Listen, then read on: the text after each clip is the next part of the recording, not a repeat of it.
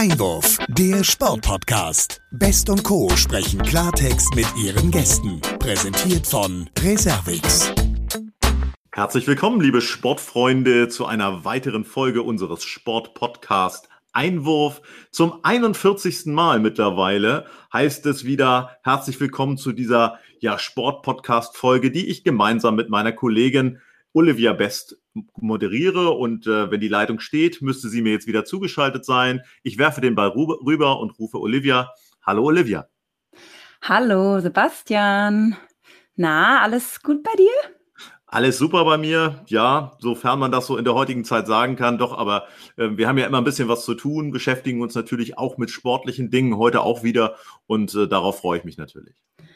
Ja, du sprichst es an. Ich äh, freue mich auch sehr auf das heutige Thema und vor allen Dingen unseren heutigen Gast. Ja, er ist ja ein Schiedsrichter und oder beziehungsweise war ein Schiedsrichter. Und da fällt mir ja direkt mal die Frage ein: ähm, Hattest du schon mal ja Kontakt mit Schiedsrichtern beziehungsweise hast du schon mal überlegt, äh, Schiedsrichter zu werden? Oh, das ist äh, ein heikles Thema. Ähm, also ich beschäftige mich im Moment mit Themen wie Backen, habe gerade das Thema Bake and Bite im Netz entdeckt. Insofern, das ist also für mich jetzt eine Riesenherausforderung, äh, mich auf sowas einzulassen. Und ich sage das deswegen, weil es für mich äh, wahrscheinlich eine ähnlich große Herausforderung gewesen wäre, äh, mich auch als Schiedsrichter sozusagen ausbilden zu lassen und dem Thema professionell nachzugehen. Will sagen, ich bewundere diese Tätigkeit, dass äh, es da auch mittlerweile viele sehr namhafte Menschen gibt, die diesen Schiedsrichterjob nicht nur im Fußball, auch in anderen Sportarten äh, hinterhergehen, die sicherlich auch großem Stress ausgesetzt sind. Aber für mich, um deine Frage zu beantworten, wäre das, glaube ich, so nichts gewesen. Ich hätte dann lieber doch mehr gegen den Ball getreten. Also das hat mir mehr gelegen an der Stelle. Sehr gut. Ja, also ähm, geht mir ähnlich. Ich finde es eine sehr mutige Aufgabe, aber finde es wiederum auch toll, dass es viele Schiris gibt und ähm, auch immer wieder sich viele ausbilden lassen. Und ähm, ja, ich würde sagen, wir freuen uns jetzt mal direkt auf unseren heutigen Gast und fragen ihn mal, wie er zum äh, Schiri-Dasein gekommen ist. Absolut, ich freue mich auch drauf. Du sagst es, äh, es gibt immer wieder neue Schiedsrichter, die sozusagen in die Öffentlichkeit rutschen. Wie viele das sind und ob es genug sind, das wollen wir natürlich auch unseren heutigen Gast fragen. Er ist äh, gebürtiger Schweizer, kommt aus Würenlos. Da muss er uns dann mal erzählen, wo das genau denn liegt. Also Schweiz kenne ich mich ein bisschen aus, aber Würenlos, das ist mir jetzt noch nicht untergekommen, bin ich noch nicht durchgefahren. Er war schon häufig Schiedsrichter des Jahres, um genau zu sein. Ich glaube sechsmal oder siebenmal insgesamt und äh, hat äh, dann eine Karriere eingeschlagen, die ihn in die höchsten Sphären des Schiedsrichterseins im Fußball gespült hat. Er hat Endspiele beziehungsweise Champions League Spiele gepfiffen, war FIFA-Schiedsrichter und hat dann eben auch als Schiedsrichterbeobachter gearbeitet. Dann zuletzt auch fürs deutsche Fernsehen, fürs ZDF Weltmeisterschaften und Europameisterschaften begleitet. Und wir freuen uns sehr, dass er uns heute zugeschaltet ist und äh, die Leitung müsste jetzt stehen. Ich sage herzlich willkommen, Urs Meier. Ja, hallo zusammen. Ja, bin da. Super. Sehr schön. Urs, klasse, dass das geklappt hat. Schön, dass du uns zugeschaltet bist. Ja, hallo Urs. Ja, freue ich mich auch. Ja, hallo Olivia. Ich hoffe, dir geht's gut. Schön, dass du heute bei uns bist muss ich doch direkt mal fragen, der Sebastian hat es eben ja schon in der Vorstellung äh, kurz genannt. Du kommst aus Würenlos in der Schweiz. Da muss ich doch, okay. kannst du vielleicht meine Erdkundefähigkeiten noch ein bisschen aufbessern und mir mal nachhelfen und sagen, wo das denn genau liegt? Ja, das ist eigentlich ganz, das ist ähm, westlich von Zürich, 20 Kilometer nur von Zürich entfernt. Und eigentlich die re regelmäßig in der Schweiz sind, die Deutschen, die fahren meistens mit ihrem Auto da vorbei. Nämlich da hat es eine Autobahnraststätte, äh, die über die ganze Autobahn geht, ein Möwenpick-Restaurant. Äh, in der Schweiz sagt man dem der, der Fressbalken. Und der, das, das, das kennt eigentlich fast jeder. Also das da ist ungefähr bürenlos. Mhm. Okay, ja, das klingt ja gut. In der Nähe von Zürich. Das heißt, äh, ja. du wohnst dort auch noch in Würenlos oder bist du mittlerweile nein.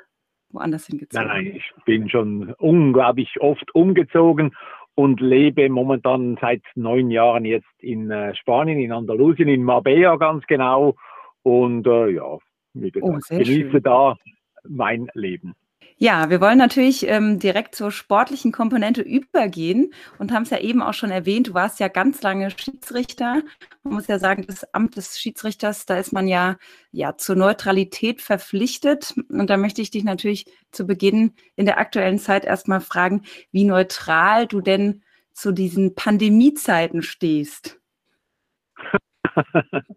Ja, da, da ist eine Neutralität äh, auch schwierig. Ähm, ja, ich habe sie unterdessen habe ich sie irgendwie akzeptiert.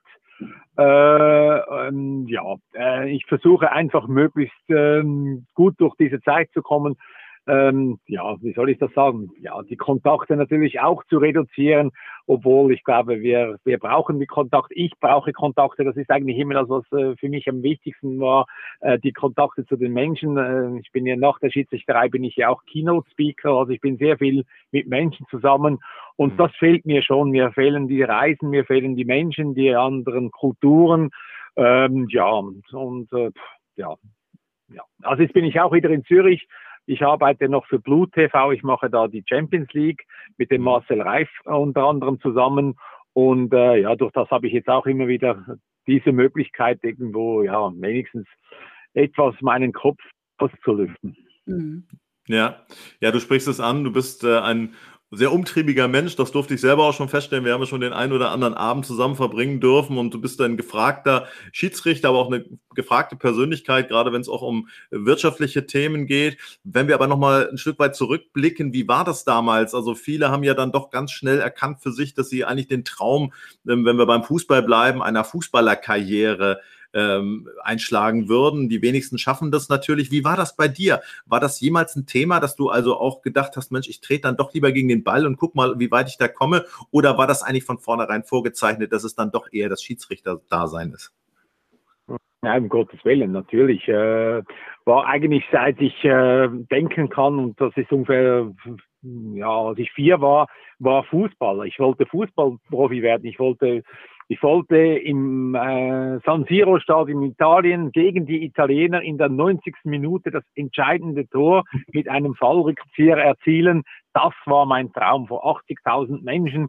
Und äh, ja, und habe dann das irgendwann mit 14 Jahren habe ich dann realisiert, dass das wahrscheinlich nichts wird mit mit meinem Wunsch und habe dann aber überlegt, wie komme ich trotzdem in dieses äh, San Siro Stadion vor 80.000 Zuschauern und da gab es eigentlich nur zwei Wege. Das mhm. eine war entweder Trainer machen oder Schiedsrichter und Schiedsrichter war mir da viel, viel näher und sympathischer, weil ich konnte mich dann auch immer noch sportlich betätigen und da habe ich gesagt, ich werde Schiedsrichter und äh, ja, mhm. dann musste ich noch vier Jahre warten. Mit 18 durfte man erst beginnen dort mal in der Schweiz. Mit 18 habe ich dann den Schiedsrichterkurs gemacht und äh, mein Ziel war immer noch das San Siro Stadion und äh, ja, ja, und irgendwann habe ich es dann auch geschafft. Ja, man könnte sagen, es hat ganz gut geklappt. Also am Ende ähm, ist es so, dass du FIFA-Schiedsrichter geworden bist. Äh, ich selbst äh, kann mich noch gut erinnern, 2002 das Champions League-Finale gepfiffen hast oder auch das ja berüchtigte WM-Halbfinale 2002 mit der deutschen Mannschaft. Was waren so die Highlights aus deiner Sicht dann, wenn du zurückblickst? Was waren so die größten Spiele für dich? Ja, natürlich. Also eigentlich von, von, von der Rangierung her waren es genau diese zwei Spieler, die du schon mal angesprochen hast. Mhm. Ähm, aber im Nachhinein eigentlich war für mich der größte Erfolg, dass ich äh, meine letzten sieben Jahre auf der FIFA-Liste habe ich immer jeweils äh, das Halbfinal oder das Finalspiel gehabt, also in Folge die letzten sieben Jahre. Und ja. eigentlich diese Konstanz, die hat äh, bis jetzt noch kein anderer Schiedsrichter durchbrochen. Das ist immer noch Rekord. Und da bin ich wirklich stolz, dass ich eigentlich mit meiner Leistung immer äh, wirklich an der, an der Weltspitze ähm, gewesen bin und äh, mhm. ja und äh, auch die Spiele, dass die nie verpfiffen waren, dass die nie irgendwie, dass es gab eigentlich auch nie Diskussionen. Natürlich kann man immer darüber diskutieren, war diese gelbe Karte jetzt berechtigt, war sie nicht berechtigt und so weiter, war sie nötig, war sie nicht nötig. Aber äh, eigentlich auch da müsste man eigentlich, also, hat er jetzt zum Beispiel Ballack gesagt, bei dieser gelben Karte von Ballack, ja. die war notwendig, die hat er immer akzeptiert und äh, da gab es auch keine Diskussionen darüber. Und auf das bin ich an und für sich stolz. Mhm. mhm. Ja, kannst du auf jeden Fall auch sein. Also Ähm, Interessiert es mich natürlich, wenn man jetzt so lange Schiedsrichter ist, ist man dann vor so einem Spiel immer wieder noch nervös oder ist das, geht es so in die Routine über, dass es wie Zähneputzen ist? Ja, natürlich ist man immer angespannt. Oder? Und ähm, ich, ich habe auch in, wenn ich jetzt die Frage, wenn du mir die Frage gestellt hättest, als ich noch aktiv war, hätte ich wahrscheinlich gesagt, ich bin nicht mehr nervös. Mhm. Ähm, Im Nachhinein doch. Und zwar war es eigentlich äh, vor allem die Anspannung, der Druck, den du eigentlich da immer spürst als Schiedsrichter. Das habe ich erst erlebt, als ich mein letztes Spiel geleitet hatte. Und zwar ungefähr eineinhalb Stunden nach dem Spiel saßen wir in einem Restaurant, in einer Pizzeria. Und dann passierte etwas ganz, ganz Eigenartiges, nämlich der ganze Druck, den ich über die ganzen Jahre hinweg äh, gehabt habe, hm. der hat sich gelöst. Der war einfach weg, weil ich wusste, ich pfeife nie mehr ein Spiel. Hm. Und das hat sich körperlich habe ich das gespürt. Das war wie, das war wie wenn du, keine Ahnung, wie wenn so eine Reinigung, wie wenn dir eine Last abfallen würde. Und ich habe gesagt, wow, ist das ein geiles Gefühl. Wow, so hm. leicht, so entspannt. Und das habe ich in all den Jahren habe ich das nie gehabt. Also da ist immer Druck da, da ist immer eine Spannung da oder ähm, Nervosität vielleicht weniger zum Teil, aber es, es ist einfach da. Mhm.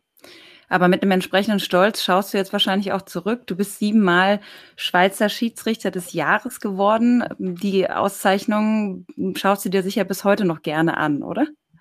Nee, das war mir nie wichtig. Mal ganz grundsätzlich. Ich meine, es ist ja immer schön, wenn du eine Auszeichnung kriegst, also mal von dem her, aber ähm, das ist etwas für die Geschichtsbücher oder für weiß ich was oder also meine es ist immer besser wenn du wenn du der beliebteste oder der beste Schiedsrichter äh, ausgezeichnet wirst als der schlechteste logischerweise. Aber es war mir nicht wichtig. Es war mir wirklich nicht wichtig. Also von dem her. Und eigentlich in äh, eigentlich wurde ich in den Jahren äh, bester Schiedsrichter indem ich nicht erfolgreich war. Also im Prinzip am Anfang meiner Karriere und mhm. nachher war ich erfolgreich und auch in dem Moment wurde ich nicht mehr Schweizer Schiedsrichter des Jahres, oder? Also eigentlich da, wo ich am besten war, habe ich die Auszeichnung in der Regel nicht mehr erhalten bis zum letzten Jahr, bis 2004. Da habe ich es nochmals erhalten, diese Auszeichnung. Aber eigentlich, äh, wie gesagt, ja, das ist was für die für die Bü und eigentlich interessiert das schon kein Schwein mehr, also um Gottes Willen. Nee, also ich bin sowieso ein Mensch, der im, im, im, im Hier und Heute lebt und nicht in der Vergangenheit. Was, was nützen dir diese Auszeichnungen? Ja, wie gesagt. Mhm. Ja, trotzdem wollen wir natürlich noch mal ein bisschen in der Vergangenheit bleiben. Jetzt haben wir ja viel auch von den positiven Seiten des Schiedsrichterdaseins gesprochen. Ähm, ich denke, ja, die negativen Seiten sind natürlich, dass Schiedsrichter nicht immer einen leichten Stand haben. Also eine Seite der Mannschaft ähm, steht immer dagegen oder ist nicht mit den Entscheidungen einverstanden. So ja auch damals 2004 bei der Europameisterschaft zwischen Dänemark und Rumänien hast du ja etwas die rumänischen Fans, sage ich mal, gegen dich aufgebracht. Ähm, vielleicht kannst du da unsere ZuhörerInnen nochmal so ein bisschen abholen, was da passiert ist und wie du auch im, im Nachgang vielleicht nach so einem Spiel mit solchen Fehlentscheidungen, vermeintlichen Fehlentscheidungen, ähm, umgehst. Ja, ja gut, also wenn Sie natürlich in wichtigen Spielen, wo es um, um sehr, sehr viel geht, oder und äh, in diesem Spiel Dänemark gegen äh, Rumänien, da ging es um die Qualifikation für die Europameisterschaft 2004, ähm, wo die Rumänen eigentlich klar die bessere Mannschaft waren und äh, dann aber schlussendlich nur ein 2 zu 2 erreicht haben und mit diesem 2 zu 2 sind sie dann ausgeschieden ähm, und natürlich eine riesen Enttäuschung. 5000 Leute haben vor der Schweizer Botschaft äh, protestiert gegen mich. Sieben rumänische Hexen haben sich äh, zusammengetan und haben mich verwunschen. Keine Ahnung, was sie da gemacht haben. Ähm, ähm, ja, und äh, natürlich wurde dann auch irgendwo äh, kolportiert, dass ich da einen Fehlentscheid äh, gemacht habe, das aber kein Fehlentscheid war. Ähm, da will man oft auch natürlich von seinen eigenen Fehlern äh, ablenken. Äh, und das war natürlich eben, wie gesagt, erstens mal hätten die Rumänen dieses Spiel gewinnen müssen, waren klar die bessere Mannschaft. Und dann ist das Problem, dass der Verbandspräsident auch noch schon äh, Geld für die Europameisterschaft einkalkuliert hatte, indem dass er ein neues äh, Verbandsgebäude gebaut hat für sieben Millionen ja, sollte man nicht machen, wenn man das Geld noch nicht hat, oder? Und äh, das haben sie dann auch nicht erhalten, weil sie sich ja noch nicht qualifiziert haben. Da braucht es irgendeinen Schuldigen, oder? Und der Schuldige ist immer relativ schnell gefunden, das ist der Schiedsrichter, oder? Und das ist das ja. große Problem. Und mit dem müssen wir Schiedsrichter nun mal leben. Äh, Äh, wie gesagt, ich kann mit dem umgehen. Ich weiß, dass ich keine Fehler gemacht habe. Also von dem her, also ja, war das eigentlich auch relativ einfach für mich, um weiterzuschauen. Wenn man Fehler gemacht hat, wenn man wirklich einen Fehlentscheid getroffen hat, ja, das braucht je nachdem, äh, braucht es etwas länger, je nachdem, wie schwer das der Fehler war, äh, braucht es etwas länger, den zu verdauen. Aber wichtig ist immer wieder, dass man den Fehler schlussendlich an, annimmt, dass man ihm vielleicht sogar mal auch Danke sagt, dass man einen Fehlentscheid hatte, weil er bringt einem weiter in, in seinem Leben. Du musst schauen, warum hast du den gemacht, warum ist er passiert. Das nächste Mal machst du es besser, machst du es anders. Mhm. Und äh, tja, und eben, wie gesagt, den wieder liegen lassen, weiterschauen und nicht äh, mitnehmen. Sonst belastet er dich beim nächsten Mal und deine Entscheidungen werden nicht besser, sondern sie wären eher schlecht. Also ist immer wichtig, ähm, da sich wieder von, von solchen Situationen zu lösen. Und das ist mir, glaube ich, in meiner Karriere sehr, sehr gut gelungen, in meinem Leben generell. Ich sage immer wieder, es gibt so einen Spruch, glücklich ist, wer vergisst, was nicht zu ändern ist. Du kannst es nicht mehr ändern, also lass es los. Ja. Äh, und das ist auch mit solchen Fehlentscheidungen so, oder? Und äh, ja, Absolut, absolut. Also man, man merkt auch, wie du da im Prinzip sehr, sehr abgeklärt auch mit umgehst. Trotzdem möchte ich gerne nochmal auf eine Sache zu sprechen kommen, die du mir äh, vor Jahren mal persönlich auch erzählt hast und wo ich dann auch äh, überrascht war, weil da denke ich dann auch Grenzen überschritten wurden, die nicht nur für Schiedsrichter, sondern auch insgesamt, glaube ich, im, im Sportlerleben dann äh, so niemals vorkommen dürfen. Ich äh, erinnere an das Viertelfinale der Fußball-EM 2004, wo du ähm, im Prinzip ein Tor zurückgenommen hast, äh, der Engländer zurücknehmen musstest. Äh, ich würde da äh, niemals von einer Fehlentscheidung sprechen, was aber am Ende dir den Zorn der englischen Fans äh, sozusagen garantiert hat und nicht damit genug, ähm, man dann dein Haus sozusagen mit einer äh, britischen oder englischen Fahne gekennzeichnet hat. Wer sich ein bisschen auskennt, weiß, dass äh, früher damit äh, Bombenziele sozusagen markiert wurden. Ich würde sagen, spätestens da ist so etwas dann äh, absolut über eine rote Linie ähm, hat sich das entwickelt an, an einen Punkt, der gar nicht geht. Ähm, ich muss sagen, das, das geht ja in Richtung Morddrohung. Wie bist du damit umgegangen? Ja, das ist tatsächlich so und das ist äh, auch für mich ist das äh, sicher etwas, wo, wo die rote Linie ganz klar überschritten worden ist. Aber auch da gingen die Drohungen gingen gegen mich. Ähm, ja, ich habe dann schon länger gehabt, bis ich im Prinzip dieses Trauma verarbeitet hatte. Ähm, ich bin relativ lange bin ich zusammengezuckt, wenn ich englische Stimmen in meinem Rücken gehört habe ähm, mhm. weil das Problem, das Problem ist ja immer wieder bei solchen Kampagnen, äh, gerade wenn es eben um Morddrohungen geht und so weiter, wenn es um, um äh, die, äh, ja, dass es im Prinzip immer nur einen braucht, der im Prinzip austicken muss, äh, um, um etwas Schlimmes ähm, ja, äh, entstehen zu lassen. Und da habe ich wirklich lange, habe ich da gebraucht, bis, bis, äh, bis das weg war. Oder im mhm. Nachhinein kann ich auch wieder sagen, oder es hat mich das, diese ganze Kampagne eben nochmals, der Entscheid war richtig. Man wollte es aber nicht so sehen. Man hat das immer hingestellt, als das sei es falsch. Also ja. diese Szene übrigens ist im, im Regelbuch der Deutschen, die deutsche, der DFB hat das ins Regelbuch reingenommen als hervorragendes Beispiel, dass man eben nicht nur da hinschauen soll, wo der Ball ist, sondern auch da, mhm. wo er, wo, wo es passieren kann, oder das Foulspiel auch da passieren kann. Also genau diese Szene wurde abgebildet. Äh, also es war ein richtiger Entscheid und trotzdem wurde er falsch hingestellt in England. Ähm, äh, Im Nachhinein hat es mich das Finale gekostet an der Europameisterschaft. Mhm. Ähm, das war im, im, in diesem Moment war es natürlich äh, bitter und man hat natürlich, habe ich, äh, hofft man, dass man den erhält. Ja. Aber im Nachhinein muss ich sagen, dieser, diese Kampagne der Engländer hat mir eigentlich so eine Popularität in der Schweiz und in, in, in Deutschland ähm, äh, bereitet, dass ich ja dann beim ZDF engagiert worden bin, oder? Und dass wir hm. jetzt im Bereich dieses Podcast führen, hat mhm. alles irgendwo mit diesem, mit diesem, mit dieser mit diesen Kampagnen der Sun und diesen ähm, Medien zu tun. Und ja. von dem her eben, wie gesagt, manchmal sieht man das in dem Moment noch nicht als Glücksfall, aber eigentlich ist es für mich im Nachhinein ein Glücksfall gewesen. Also hm. wie gesagt, also die ganzen Fernsehengagements, äh, ähm, Engagements, auch vielleicht, dass ich jetzt als äh, Keynote-Speaker unterwegs bin, das hat alles mit dem irgendwo zu tun. Absolut. Und du sprichst es an, um das auch nochmal aufzulösen. Es gab halt eine in dieser Situation Szene, die ähm, quasi mit dem Torschuss einherging. Das war nämlich ein Foul ähm, da der, der Engländer John Terry den portugiesischen Torhüter, ich glaube es war Ricardo, ähm, so attackiert genau. hat, dass dieses Foul im Prinzip ähm, ja, aus, den Ausschlag dafür gab, dass das Tor der Engländer nicht von ihr anerkannt wurde. Insofern, ähm, damit wollen wir es auch bewenden lassen und du hast es selbst angesprochen, es ging dann ja auch rasant weiter in, in der Entwicklung. Ähm, du hast das ZDF angesprochen, du wurdest dann Experte für äh, die WM, für die EM, hast äh, mit Franz Beckenbauer und Jürgen Klopp zusammen Spiele analysiert. Ähm, auch die Rolle des Schiedsrichters wurde, glaube ich, in dieser Zeit nochmal ganz anders auch von Medienseite ähm, rausgegriffen, wenn es darum ging, Dinge auch von einem Schiedsrichter stärker analysieren zu lassen. Da muss man sich natürlich sehr gut auch auskennen mit den Fernsehbildern und auch sehr schnell reagieren können. Ähm, ich hatte den Eindruck, dass das dir viel Spaß gemacht hat, diese Zeit auch sozusagen da als Experte für das ZDF tätig zu sein.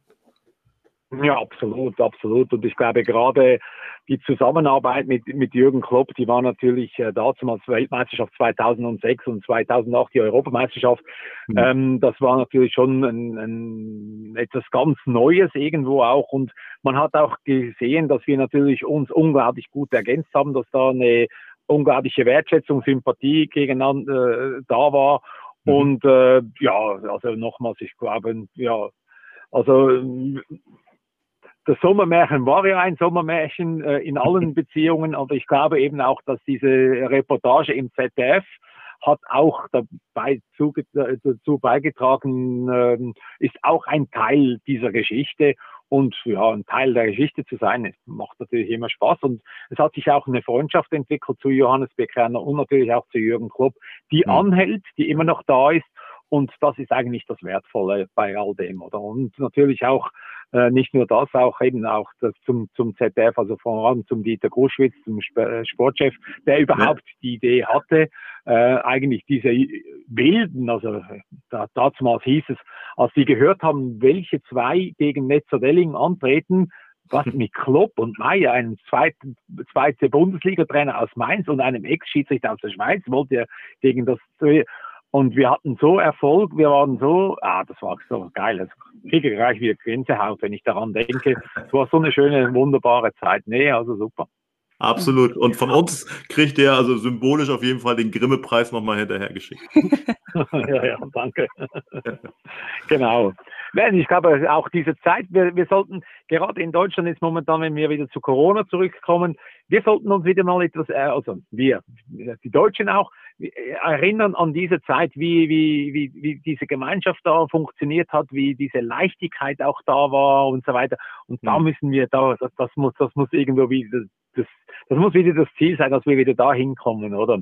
Ja. Irgendwo einfach dieses, dieses Miteinander, dieses, äh, äh, diese Freundlichkeit, Lockerheit, Leichtigkeit, das war einfach nur, nur fantastisch. Oder wie man auch mit den, ja, ja, mit all den Gruppen umgegangen ist oder auf einmal, ja, war es mhm. einfach, es war alles so normal. Das war mhm. richtig schön. Ja, mhm. du sprichst uns aus der Seele. Absolut, ja. Ja, also da kann ich eigentlich nichts zu sagen. Das äh, sage ich jetzt mal durch diese ähm, Expertenrunde, man da wahrscheinlich auch gut analysieren muss und das hast du auch gut gemacht. Da möchte ich eigentlich nochmal zu dem äh, nächsten Karriereschritt sozusagen kommen. Du hast ja auch eine eigene Beratungs- und Managementfirma, wenn ich ähm, ja das richtig mich da richtig informiert habe. Vielleicht kannst du noch mal so ein bisschen erzählen, was du da in, in den verschiedenen Bereichen so machst. Ja, also eigentlich ist das, ähm, ja, ich habe ja ich habe ja 23 Jahre lang ein Haushaltsgeräte- und Küchengerätegeschäft äh, geführt, also aufgebaut oh. mit 25 Mitarbeitern dann schlussendlich, habe das äh, vor rund äh, 10 Jahren verkauft, mache aber schon seit ungefähr 15, 16 Jahren mache ich eben auch noch äh, eben dieses Management, also vor allem eben Referate. Ähm, da bin ich ähm, seit über zehn Jahren bin ich äh, bei den Top 100 Speakers in Deutschland. Ich bin jetzt gerade letztens als siebtbester Motivationsspeaker in Deutschland ausgezeichnet worden von einer Fachzeitschrift. Also da gehöre ich auch irgendwo in die Spitze rein. Und das macht mir einfach Spaß. Mir macht Spaß, Menschen ähm, ja mit meiner Erfahrung, mit meinem Wissen, mit meinem mit, mit, mit meiner Authentizität im Prinzip eben auch Wege aufzuzeichnen, ähm, wie es geht, einfach Entscheidungen zu treffen, Persönlichkeitswerte zu leben, äh, Fairplay zu leben und so weiter, wie wichtig das das eben auch ist. und das Ganze verbunden mit dem Fußball. Also das macht richtig Spaß. Das ist eines äh, im Prinzip meiner Hauptstandbeine. Äh, momentan mhm. leider wegen Corona total fast abgebrochen.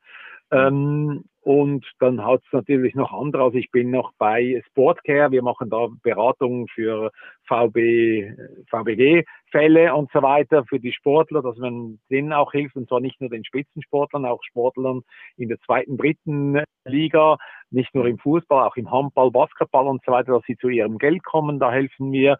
Äh, bin Projekte in China momentan bin ich dran. Äh, ich bin, äh, ja, es sind verschiedene Sachen, die laufen und da habe ich richtig Spaß dran. Das klingt umfangreich. Ähm, nichts anderes haben wir eigentlich erwartet von dir. Äh, trotzdem wollen wir nochmal nachfragen, weil du das auch gerade ansprachst. Äh, ich kenne diese Firma ja auch noch. Du hast dich also mit Hausgeräten sozusagen auseinandergesetzt, hast ein Unternehmen gehabt, äh, beziehungsweise ähm, auch viele Angestellte. Wie kam es zu dem Thema Hausgeräte? Das, das ähm, bring doch gerne nochmal zusammen. Ja gut, ich war mal, ich habe dann mal in dieser Zeit bei Miele gearbeitet mhm. äh, bei Miele Schweiz und ja. ähm, habe dann, hab dann gemerkt, wenn ich Erfolg haben will als Schiedsrichter, wenn ich wirklich an die Spitze will, dann muss ich mich, äh, muss ich selbstständig sein. Das, ich kann, es mhm. kann nicht sein, dass ich irgendeinen Chef habe, der, den ich fragen muss, ob ich jetzt Bayern München gegen Real Madrid pfeifen darf, oder? Also das, ja. äh, so, so darf es nicht sein, oder? Und da habe ich gesagt, ich muss mich selbstständig machen. Und da war gerade ähm, an, an, erst, an erster Stelle waren halt diese Haushaltsgeräte. Und da habe ich gesagt, da verkaufe ich halt Haushaltsgeräte, weil Miele ist ja eine, gut, ist eine gute Marke. Super. Und ich war also wirklich innerhalb, innerhalb von zwei Jahren war ich äh, zweitgrößter Miele-Händler der Schweiz. Mhm. Ja, Super. Also eine Synergie auch noch, so ähnlich wie äh, Dr. Markus Merck, zu dem man ja auch gerne als Zahnarzt gegangen ist, weil man ihn gestern Abend im Fernsehen gesehen hat. Entschuldigung, jetzt habe ich, ich habe die Frage, weil mein Auto hat jetzt abgeschaltet, das ganze System. Ich habe jetzt die Frage oder deine Aussage nicht gehört. So, ich habe nur gesagt, das ist natürlich eine, eine, doppelte Popularität. Das ist so ähnlich wie bei Dr. Markus Merck, äh, der, zu, zu, dem man gerne zum Zahnarzt gegangen ist, weil man ihn am Abend vorher im Fernsehen gesehen hat. Den Effekt ja, ja, hattest du ja dann ein Stück weit auch. Ja, es, es, hat sicher, es hat sicher geholfen. Wobei ja. ich halt, ich habe auch einen Kunden gehabt, ein größeres Architekturbüro, der war FC Zürich-Fan und nach irgendeinem Spiel hat er also mich angerufen, hat er gesagt, Herr Meier, ich werde bei Ihnen kein Gerät mehr kaufen. Ach Gott. Und äh, da habe ich zuerst habe ich gedacht, der, der, macht das als Witz, oder? Aber es war dann wirklich kein Witz. Er hat wirklich nie mehr bei mir ein Gerät gekauft. Ja. Also das hat es auch gegeben. Okay, aber du konntest es verkraften. Ich konnte es verkraften, ja. Sehr gut.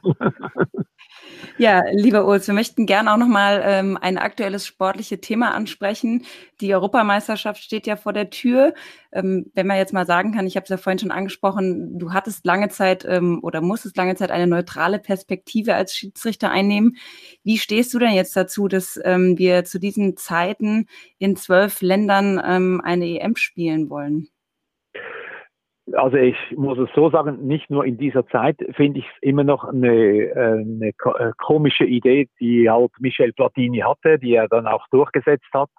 Äh, es ist ja die, die Jubiläums-Europameisterschaft, er wollte das eben in möglichst vielen Ländern verteilt haben. Mhm. Ähm, ich bin an verschiedenen Weltmeisterschaften gewesen, schon als Fan. Ich bin äh, als Zuschauer, als äh, Journalist an verschiedenen äh, Weltmeisterschaften gewesen. Und was das Schöne ist, ist ja immer, dass sich die Fans treffen. Dass verschiedene äh, Fangruppen aus allen verschiedenen Ländern sich irgendwo treffen zu einem Fußballfest. Mhm. Und das ist nicht gegeben, wenn du das in zwölf verschiedenen Städten austrägst, oder? Und durch das habe ich da schon irgendwo eine Furzidee gefunden und ich finde es heute immer noch eine doofe Idee, mhm. sondern man soll es in einem Land austragen oder maximal in zwei Ländern, wie das in der Schweiz und Österreich war, wenn es kleine Länder sind. Aber mhm. sonst in einem Land, dass sich alle da irgendwo treffen und, äh, und alles andere äh, ist am, am Ziel vorbeigeschossen. Also dann ist es eben wieder eine Fernsehveranstaltung und dass jetzt äh, zum Beispiel die Schweiz hätte in Baku spielen müssen oder in Rom. Ja, jetzt musst du das noch den Fans zumuten, nach Baku zu fliegen, dann von Baku wieder nach Rom und dann vielleicht wieder weiter nach St. Petersburg. Was soll das für ein Quatsch? Mhm. Absolut. Und ich meine, du sprichst es an, ähm, an Fans äh, denken wir jetzt im Moment ja nochmal am allerwenigsten, weil wir doch davon ausgehen müssen, dass da, also wenn überhaupt, nur sehr wenige Fans überhaupt ins Stadion zugelassen werden und schon gar nicht äh, Fanpartys da dann drumherum stattfinden können. Äh, vor dem Hintergrund eigentlich umso mehr aberwitzig, oder? Na, absolut, absolut. Also, und ich denke eigentlich, wenn ich jetzt so ähm, anschaue, eigentlich so, wenn, wenn, wenn man mal den Spielplan anschaut, eigentlich müsstest du diese Weltmeisterschaft in London, äh, die Europameisterschaft, müsstest du eigentlich in London äh, stattfinden lassen. Da hast du erstens mal genügend Stadien, du hast mhm. genügend Hotels, äh, und da, da, kannst du das Schutzsystem kannst du da äh, im Prinzip so einrichten und da gibt es ja. auch keine große Reiserei. Also eigentlich so, wie man es gemacht hat in Champions League äh, letztes Jahr, als man die ganzen Spiele äh, da in in Lissabon äh, stattfinden ließ. Genauso stelle ich, würde ich mir das auch vorstellen an Europa. Also so, so könnte ich mir das gut vorstellen. Ja. Momentan.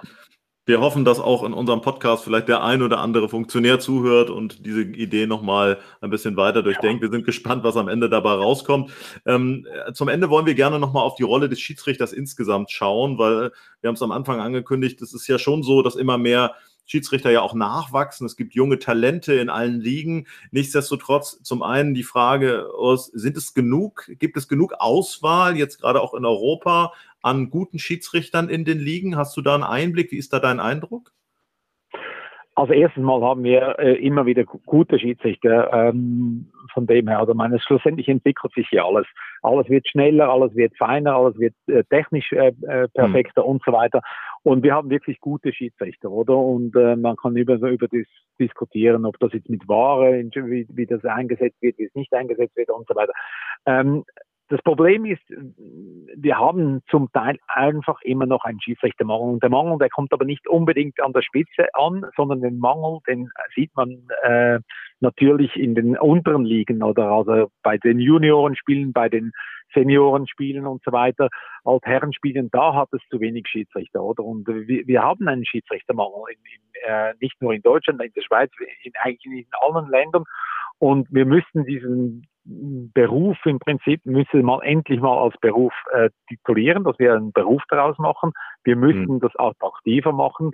Ähm, und es ist nämlich etwas ganz, ganz Tolles für, für, für junge Jugendliche, ähm, da einzusteigen in die Schiedsrichterei, weil es ist die beste Lebensschule, die du überhaupt machen kannst.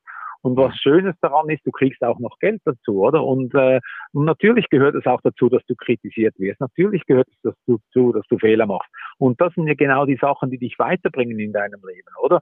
Und äh, wie gesagt, eben Lebensschule, Schiedsrichter, jedem Jugendlichen zwischen 14 und 18 Jahren empfehle ich, macht Schiedsrichter in, hm. in eurer Sportart und das ist einfach nur etwas ganz, ganz Tolles. Ja, mhm. da in dem Zusammenhang vielleicht nochmal nachgefragt, weil am Ende ist es ja doch deutlich komplexer geworden, wenn man sich dann auch gerade in höheren Ligen im Profibereich mit dem Schiedsrichterwesen auseinandersetzt. Stichwort Torlinientechnik, Stichwort Videoschiedsrichter, alles Dinge, die ja noch sehr junge Errungenschaften sind. Ähm, ist es so, dass diese Dinge eher ich sag mal, das Interesse am Schiedsrichterdasein gestärkt haben oder ist es eher sogar vielleicht ein Stück weit kontraproduktiv? Wie, wie schätzt du das ein?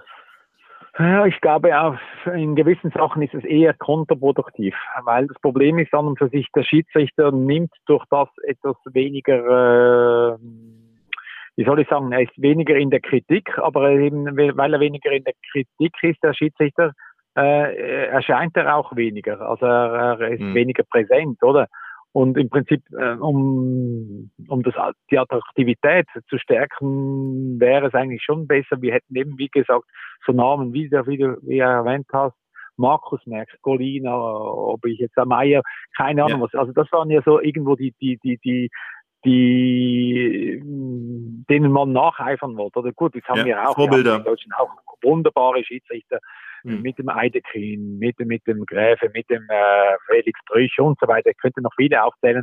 Äh, das haben wir auch, aber mh, hm, äh, das, das Amt als Schiedsrichter, dieses, diese Autorität, ähm, dieses, ähm, ja, ohne war, war, glaube ich, noch etwas mehr. Man hat noch etwas mehr geglänzt manchmal. Ja, ja. Mhm. Um es mal noch ins Alltägliche ein bisschen über, zu übertragen, auch in unserer Krisenzeit, haben wir in unserer Gesellschaft auch zu wenig Schiedsrichter? ja. Vor allem weibliche äh, haben, Schiedsrichter. ja, ja, gut. Also, also die habe ich auch vergessen. Oh, die Bibianen, die habe ich natürlich vorher vergessen bei den Leuten, den Vorbildern. Äh, die, ja, ja, genau. Also die wurde ja Schiedsrichterin äh, weltweit des Jahrzehnts Und äh, das ist eine ganz, ganz tolle und eine tolle Frau. Also die werde ich natürlich auch erwähnen. Nein, wir haben wirklich zu wenig, gerade auch bei den Frauen haben wir zu wenig Schiedsrichterinnen. Und äh, wenn du jetzt gefragt hast in der Gesellschaft, ja, auch in der Gesellschaft äh, ist mhm. es tatsächlich so, wir brauchen mutige Leute, Menschen, die hinstehen, die Werte ver vermitteln oder und das ist, glaube ich, das ist das Wichtigste, dass man eben, dass man, dass man das, was man eben auch sagt, dass man das eben auch lebt, dass man diese diese Authentizität, die ich vorher gesagt habe, dass ja. da wo 100 Prozent äh, etwas, wo, wo Meier draufsteht zum Beispiel, dass das auch 100 Prozent drin ist, oder und nicht nur zwei Prozent und der Rest ist irgendwo keine Ahnung was, irgendein Gemisch, was ja. dann eben nicht mehr stimmt, sondern wie gesagt, da, da denke ich schon, wir sollten mehr Leute haben, mehr Schiedsrichter haben, die hinstehen und äh, Verantwortung übernehmen und Entscheidungen treffen. Mhm. Hm.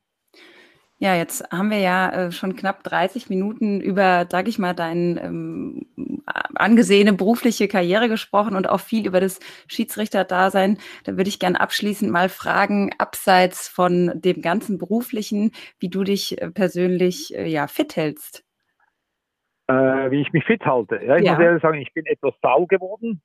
Ähm, also ich halte mich fit, indem dass ich äh, Paddle spiele, Paddle-Tennis. Äh, weiß nicht, ob man das kennt in Deutschland. Das ist so eine Mischung zwischen Tennis und äh, Squash. Das wird mhm. in Spanien natürlich sehr mhm. häufig gespielt und äh, da, das mache ich äh, sehr, sehr regelmäßig. Ähm, dann äh, spiele ich noch Golf und wenn ich Golf spiele, gehe ich nicht mit meinem Buggy, sondern ich laufe diese, dieses Dings und zwar auch nicht mit einem äh, mit einem mit einem Car, also mit einem Wagen, sondern ich mhm. trage mein, äh, meine Schläger. Mhm. Ähm, das versuche ich äh, zu machen. Äh, beim Joggen muss ich sagen, mein Knie ist äh, etwas lediert. Skifahren tue ich relativ intensiv, also von dem her, das sind eigentlich so meine Punkte. Und äh, versuche mich möglichst äh, gut zu ernähren. Ich lebe seit ungefähr acht Jahren, äh, ernähre ich mich vegan, also von dem her, ja, Oh, okay. Aber das Gefühl ist nicht so schlecht, das Ganze. Wollte ich gerade sagen. Sehr bewusst und abwechslungsreich. Da wollen wir natürlich das Handicap noch wissen, Urs. das ist eben schlecht, weil ich habe fast nie Zeit zum Golfspielen. Also ich spiele, glaube immer noch ein äh, 28er Handicap, also manchmal etwas besser, manchmal etwas schlechter. Aber ich spiele auch fast keine, ich spiele keine Turnier. Ich habe ja schon, glaube acht Jahre oder zehn Jahre kein Turnier gespielt. Also ich mache nichts, was äh, Handicap wirksam ist. Ich weiß es eigentlich nicht. Also ein Handicap mit Understatement. Ja, ja. Keine Ahnung. Sehr schön. Ja, lieber Urs, ähm, ja, es hat großen Spaß gemacht, so viel über dich zu erfahren. Äh, vielen Dank für deine Zeit und vor allem das nette Gespräch. Ich bin ja. äh, ganz neidisch, dass du äh, ja demnächst wahrscheinlich wieder die Sonne in Spanien genießen darfst, wenn es wieder zurück in die Heimat geht. Genau, so wird es sein, ja. Es und geht wieder zu meiner Familie. Genau. Sehr schön. An dieser Stelle natürlich ähm, bleib gesund und äh, ja, lass es dir gut gehen. Genau. Das wünsche ich euch auch. Ganz herzlichen Dank. Ja, mir hat es auch Spaß gemacht übrigens. Vielen Dank, lieber Super. Urs. Und äh, schöne Grüße an Marcel Reif. Viel Spaß mit ihm im Kommentar. Okay, ja. Schauen wir mal. Okay, danke. Bis dann, mach's gut. Tschüss. Tschüss zusammen. Ciao, ciao. Tschüss.